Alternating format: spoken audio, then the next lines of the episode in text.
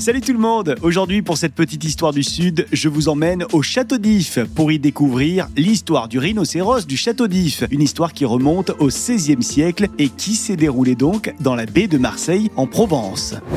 Un rhinocéros au château d'If? Non mais vous êtes sérieux? Alors que fait cet animal sur le petit îlot phocéen? Eh bien sachez qu'il est de passage. À cette époque, les Portugais se sont lancés à l'assaut des océans, histoire de réaliser ce qu'on appelle les grandes découvertes avec les navigateurs de renom comme par exemple Vasco de Gama. Alors les Portugais ont enfin atteint les Indes, on est en 1498 et là, il faut entretenir de bonnes relations avec les populations locales, il faut notamment donc échanger des cadeaux. Et parmi ces cadeaux, il y a le sultan Moussafar d'Inde qui va offrir un rhinocéros au gouverneur du Portugal. Ce gouverneur s'empresse d'expédier l'imposant pachyderme à son souverain, le roi Manuel Ier du Portugal. Alors là, premier défi, vous l'imaginez, il faut quand même euh, acheminer euh, la bête, le sur des milliers de kilomètres à travers les océans. Ça, c'est pas une mince affaire. D'abord, l'animal pèse lourd et en plus, il faut d'énormes réserves de nourriture sur le bateau pour le pachyderme. Mais le pari est finalement gagné car le convoi atteint Lisbonne sain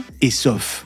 Sauf qu'au bout de quelques semaines au Portugal, le roi Manuel se lasse du rhinocéros. Bah ouais, la bête mange trop, elle coûte cher et en plus, elle ne sert à rien car elle ne participe pas au combat de bêtes sauvages. Du coup, notre roi a une idée en tête, il va expédier le mastodonte au pape. Là aussi, c'est un cadeau, un cadeau empoisonné certes, mais un cadeau, on appelle ça la patate chaude. Direction Rome du coup, pour le rhinocéros, mais avec une étape marseillaise. C'est en effet là que le navire fait escale. Et lors de cette escale, on décide de mettre le rhinocéros au château d'If, histoire qu'il se repose. Le rhinocéros est nommé Ganda, c'est son petit prénom, et il est une source d'émerveillement pour les habitants de Marseille, les visiteurs curieux, il devient même un symbole de l'exotisme et de la curiosité de l'époque. On dit que l'animal est tellement apprécié qu'il reçoit des visites de personnalités locales. Alors malheureusement, l'histoire du rhinocéros du château d'If prend un tournant tragique. Après avoir quitté le château et repris sa route vers Rome, le navire qui transporte Ganda va subir une terrible tempête.